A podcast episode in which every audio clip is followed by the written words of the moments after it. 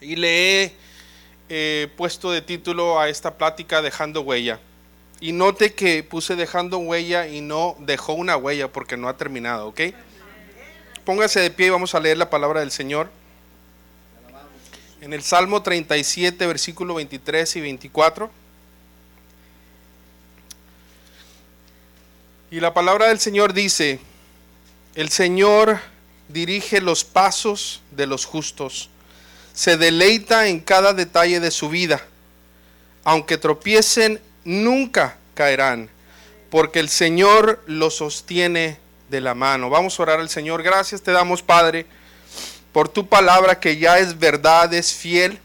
Solo pedimos que tu Espíritu Santo nos guíe para traer esta aportación y que cada uno de los que estamos aquí, Señor, podamos recibir provecho y tengamos la oportunidad lo más pronto posible de poder asimilarla y ponerla por obra.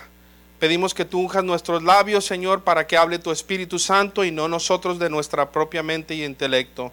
Te lo pedimos en tu nombre y te damos gracias porque eres bueno y eres hermoso y eres nuestro Salvador. Gracias, Señor Jesús. Amén y amén. Puede sentarse. No sé si usted se ha parado o ha detenido a pensar en, en, qué es lo que se requiere para poder dejar una huella. Y al hablar de una huella literal, estoy hablando de, imagínese usted de una persona que está caminando en una playa. Y hay varias cosas que se requieren para poder dejar una huella. Y estas yo las aplico o las saqué viendo el ejemplo que mi hermana nos ha dejado y lo que yo he visto en, en, nuestro caminar. Y hay varias cosas. Número uno, para poder dejar una huella, nosotros necesitamos primeramente permanecer con los pies en la tierra. En otras palabras, que no andemos volando en las nubes con una cabeza inflada llena de orgullo, sino que entendamos que nuestro papel es cumplir el propósito para que cada uno de nosotros fue diseñado.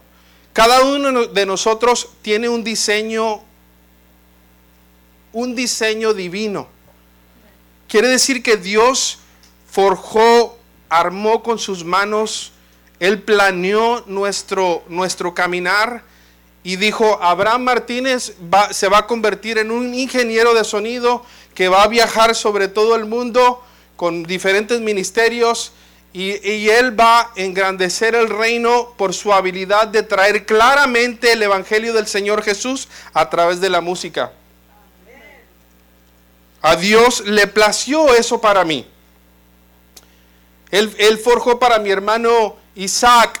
Él va a ser un constructor que va a trabajar con sus manos y él va a glorificarme por su trabajo manual donde va a tener oportunidad de verse con diferentes contratistas, con diferentes trabajadores, donde uno a uno Él va a compartir el Evangelio de Jesucristo. Y sé que Dios tiene mucho más para Él todavía. Él lo hizo con mi hermana y dijo, ella se va a convertir en una madre espiritual para muchos, traerá a muchas personas a los pies de Jesús y será pastora de una iglesia hermosa que se llama Comunidad Cristiana de aquí de Edinburgh. El Señor tiene un propósito y un diseño para cada uno de nosotros. Pero primeramente para nosotros ser personas que podamos dejar huella, tenemos que ser aterrizados.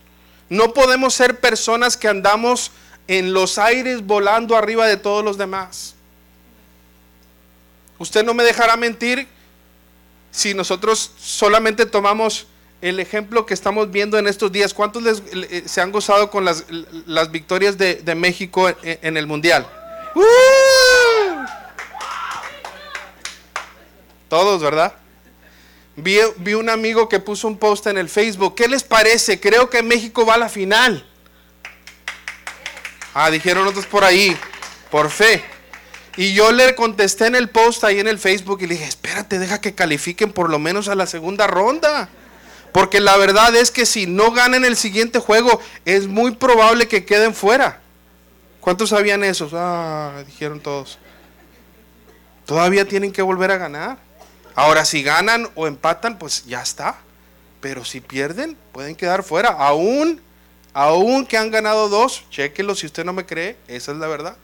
espérate, ya andamos bien inflados por los aires ganando los mundiales. Todavía ni llegamos a octavo de final. ¿Qué pasó? Y en nuestra vida, nuestra vida diaria a veces obtenemos un poquito de éxito. ¿Y cómo no somos rápidos para inflarnos la cabeza?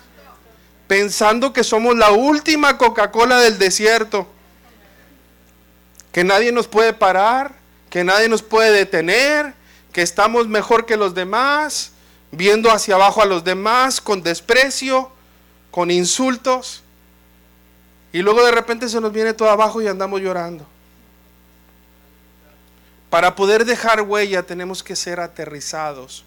Personas que entendemos dónde cabemos en el plan grande y grandioso de nuestro Señor Jesucristo.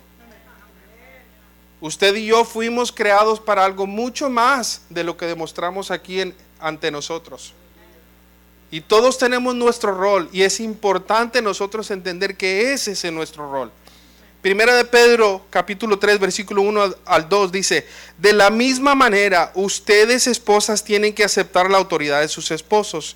Entonces, aun cuando alguno de ellos se niegue a obedecer la buena noticia, la vida recta de ustedes les hablará sin palabras. Ellos serán ganados al observar la vida pura y la conducta respetuosa de ustedes. Esto hablando hacia las mujeres, pero también se puede aplicar hacia los varones, no solamente hacia las mujeres porque nuestra conducta debe ser aquella que esté sujeta al orden divino. A las esposas estar sujetos a sus esposos. A los esposos estar sujetos a la cabeza que es Cristo. Entonces todos tenemos que saber dónde estamos. ¿Dónde estamos en los planes del Señor y entender hay personas que van a estar arriba de nosotros, hay ministerios que tal vez van a tener autoridad sobre nosotros y, tenemos la roca inmovible que es Cristo, que está sobre todos nosotros. Pero una de las cosas que yo admiro de, de mi hermana Saraí, ella, tal vez ustedes no entiendan qué tan inteligente es mi hermana, pero ella es una persona muy inteligente. Pero, pero eh, eh, ella decidió y entendió que en el rol del ministerio ella iba a ser pastora, iba a ser esposa de pastor Octavio Luna. Ella entendió muy temprano esto. Y ella siempre ha sido una persona que ha sabido su rol y no ha volado sobre los planes de, Dios mismo. Ella ha entendido que Dios tiene un plan, un tiempo y un propósito para ella. Número dos, para dejar una huella hay que caminar seguro y nuestros pasos tienen que tener peso. Hay que caminar certero, seguro. Quiero dar a entender con esto que, nuestras acciones y nuestras palabras marquen a otros con un ejemplo por la confianza que tienen en que nosotros somos personas de integridad. ¿Qué es lo que marca el peso que nosotros tenemos al hablar? Hablábamos hace unas semanas o unos meses que a veces nosotros queremos ejercer, hablar eh, o exhortar a otras personas cuando nosotros mismos no vivimos una vida de ejemplo de lo que estamos exhortando. Por ende, pierde todo peso. Lo que nosotros digamos no tiene valor, no tiene autoridad. Porque nosotros mismos estamos dando pasos inciertos. Lo que nosotros caminamos no es lo mismo que estamos predicando.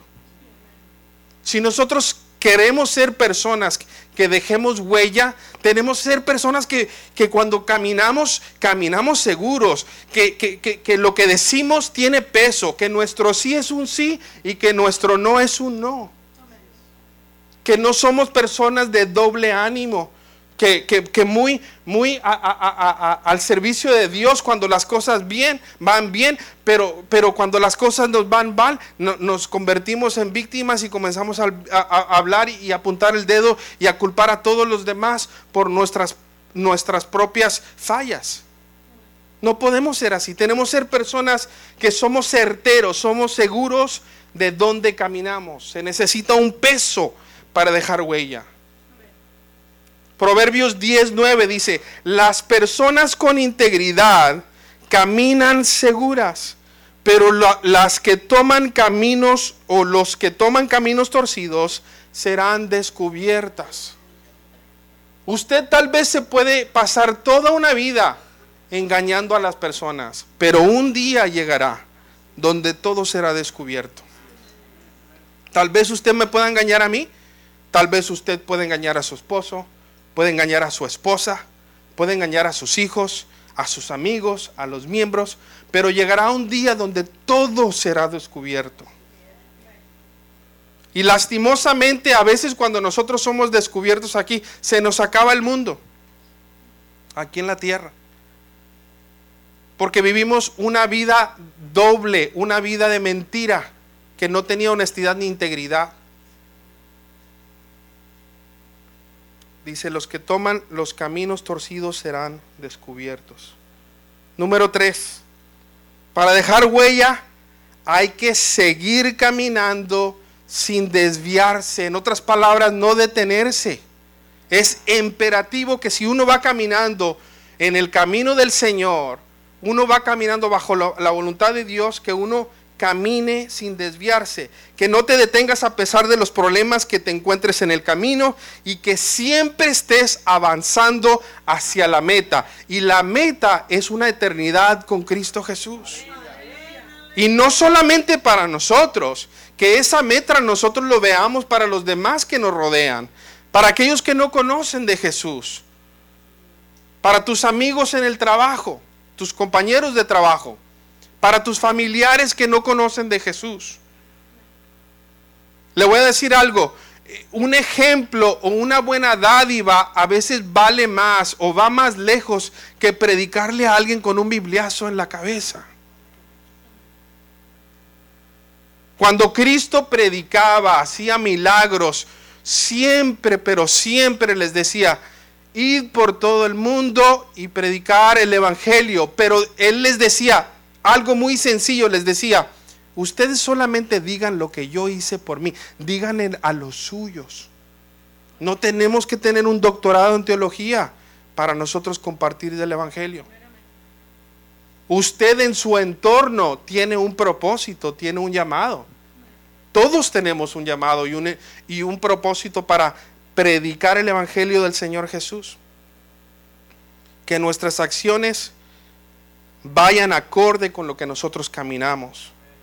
Dice Proverbios 4, 25 al 27. Dice, mira hacia adelante y fija los ojos en lo que está frente a ti. En otras palabras, no varíes para un lado ni para otro. Dice el 26, traza un sendero recto para tus pies, permanece en el camino seguro, no te desvíes para acá y no te desvíes para allá. Si sabemos que venimos de un mundo que nos ha causado mal, si sabemos que, traemos un legado de, drogas, alcoholismo, de adicciones, ¿por qué vamos nosotros a ver para un lado, para otro, o, peor, ver para atrás? No me cabe en la mente cómo hay personas que pueden regresar al basudero de donde el Señor los sacó. Y a veces así somos, hermanos. Buscamos cualquier excusa para desviarnos para la izquierda y para, para la derecha. Pero para poder dejar una huella necesitamos seguir caminando con el enfoque que es Jesucristo sin desviarnos para un lado ni para otro. Dice el 27, no te desvíes, evita que tus pies sigan el mal, que no te detengas a pesar de los problemas que te encuentres en el camino, que siempre avances, usted siempre avance, siempre para adelante. Y si hay personas que, que lo están tratando de detener, discúlpenme, pero hay relaciones que vamos a tener que romper. Hablaba yo con una persona pues, ayer mismo que hay simplemente personas que usted no puede perder el tiempo con ellas. Ahora, no me malentienda, nosotros somos llamados para, para compartir el Evangelio de, de Jesús con todas las personas, pero hay personas que no tienen deseos de escucharte. Hay personas que no tienen planes, no tienen ni siquiera el deseo de, de, de, compartir lo que, tú, que, lo que tú tienes. No quieren. Y con esas personas nosotros a veces nos vamos a tener que desligar. Para poder seguir avanzando. No podemos atraer toda esa gente arrastrando. Llega un momento donde tenemos que soltarlos y ponerlos en las manos de Dios y orar por ellos. Amén. Número cuatro, para dejar una huella, tenemos que trabajar o caminar sobre tierra moldeable. Las huellas se hacen como un molde en la arena, como un molde en la tierra, una tierra y la tierra tiene que ser moldeable, tiene que tener algo de humedad, no puede ser tierra dura, desértica, porque no vamos a dejar huella de esa manera. En otras palabras, que te posiciones en el lugar donde Dios quiere que estés para bendecir a otros. Todos tenemos una tierra fructífera donde Dios quiere trabajar con nosotros. Cuando estamos en la voluntad del Señor, esa es la buena tierra. Ahora, no, me malentiendan, no quiere decir que va a ser una tierra fácil. Pero si estamos en la voluntad de Dios y cada día buscamos la voluntad del Señor, Él nos posiciona estratégicamente donde tenemos que estar para nosotros ser efectivos, para nosotros ser de bendición. Dice la Biblia en Mateo 13:23, las semillas que cayeron en la buena tierra representan a los, a los que de verdad oyen y entienden la palabra de Dios y producen una cosecha 30, 60 y hasta 100 veces más numerosa de la que se había sembrado. Yo en ustedes veo una buena tierra. En ustedes veo que los pastores, mi, hermana, su esposo, ellos están dejando un legado con ustedes, están dejando una huella con ustedes porque Dios los trajo a una buena tierra y ustedes, el fruto, es testimonio de que Dios los trajo hacia aquí. Valórenlos, oren por ellos, apóyenlos. Únanse a ellos porque las victorias que Dios les dé a ellos son las victorias de todos ustedes. Amén. Pongámonos en el lugar donde Dios nos quiere tener. No seamos tercos con nuestros propios planes. A veces nosotros queremos decirle a Dios cómo, cuándo y, y dónde. En vez de decir quién. ¿Quién nos dirige? Nuestra cabeza es Cristo, hermanos. Nuestra cabeza es Cristo. ¿Por qué es necesario dejar una huella? Porque es importante que los que vienen detrás de nosotros, esos jovencitos, esos, esos, estos que cantan acá en la alabanza, que tocan las baterías, que tocan el bajo, que usted los ve en, las escuelitas de, vacaciones que, ya vi que ya vienen, esos son las personas importantes. ¿Por qué nosotros tenemos que dejar una huella? para que ellos puedan ver que para que ellos puedan ver claramente dónde caminamos nosotros. Cuando uno ve una huella, se ve claramente, aquí pasó alguien por aquí. Y tal vez yo me encuentre un poco perdido, pero si yo sigo esta huella, voy a llegar a donde tengo que llegar, porque aquí pasó alguien. Aquí, por aquí pasó alguien. Y es importante que nosotros dejemos una plataforma más fácil para que ellos alcancen lo que tienen que alcanzar más fácilmente. Usted no ande compitiendo con sus hijos. Usted desee que, que, sus hijos lleguen mucho más lejos que usted llegó. Que tengan una mejor educación. Que prediquen mejor que usted. Que trabajen con sus manos mejor que usted, que ganen más dinero que usted lo que ha podido ganar, que sean de bendición a más personas, deseeles bien a sus hijos, a sus jóvenes. A veces nosotros los, los que ya estamos un poquito más avanzados, nos sentimos mal porque vemos el éxito de los jóvenes. Y decimos, bueno, es que en nuestra época no se hacían así las cosas. Pues en la época de nuestros padres tampoco se hacían las cosas como, como las hacíamos nosotros. Que nosotros podamos encontrar un vehículo, un común, un, una, una, un propósito común entre las diferentes generaciones para unirnos como un cuerpo en Cristo Jesús. No es los viejos contra los jóvenes, ni los jóvenes contra los niños. Todos somos un cuerpo. Y le voy a decir una cosa, pues tal vez la música de hoy se me haga un poquito ruidosa para mí. Pero sabe que si esa música está motivando a los niños, a los jóvenes, a, buscar al Señor, pues me voy a aguantar y le voy a entrar. Decían, no, pues es que no necesitamos luces y humo. Yo sé que no se necesita luces y humo. Pero ¿cuántos de ustedes eh, eh, le dan gracias a Dios porque tenemos la tecnología de un micrófono? Porque si, si nos vamos a esas, yo pudiera estarles gritando sin un micrófono. Estas solamente son herramientas.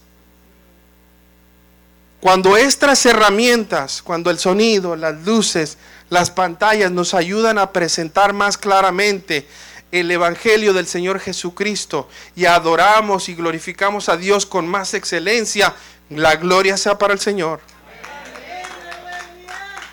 Y si a usted no le gusta, aguántese. Aguántese. Nos aguantamos, ni modo los más viejitos.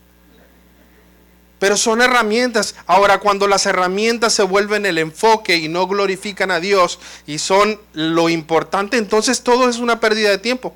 Cualquier cosa, el humo, las luces, lo que usted quiera. Pero mientras nosotros tengamos nuestro enfoque en Jesús, solamente son herramientas que nos ayudan para exaltar el nombre más en alto de Jesús. Amén. Yo vi en mi hermana a muy temprana edad y entendí la huella que ella llevaba, porque mi mamá marcó una huella muy, muy fuerte en nuestras vidas. Y lo veo en ella, más fuerte que ninguno de mis otros hermanos. Mi hermana era, era la que se le pegaba a mi mamá cuando ella le daba de comer a los siervos del Señor. Mi hermana a los 10, 9 años de edad nos estaba cocinando a nosotros y a los siervos del Señor juntamente sirviendo las tortillas con mi mamá, calentando aquí, recogiendo acá, preparando los cuartos para que se quedaran los siervos del Señor en casa. Yo veo muy marcadamente la huella que mi mamá dejó. Sin embargo, veo en ella un potencial más fuerte. Mi mamá no tuvo el estudio que tuvo mi, mi hermana. Pero mi mamá puso una plataforma para que ella pudiera tener éxito. Y de esa plataforma ella parte. Y claro que va a alcanzar mayores cosas, porque ese es el diseño, ese es el propósito, eso es lo que cuenta. Poder dejarles a los que vienen una plataforma más alta para que ellos tengan, puedan arribar más que nosotros. Y lo veo en mi, en mi hermana.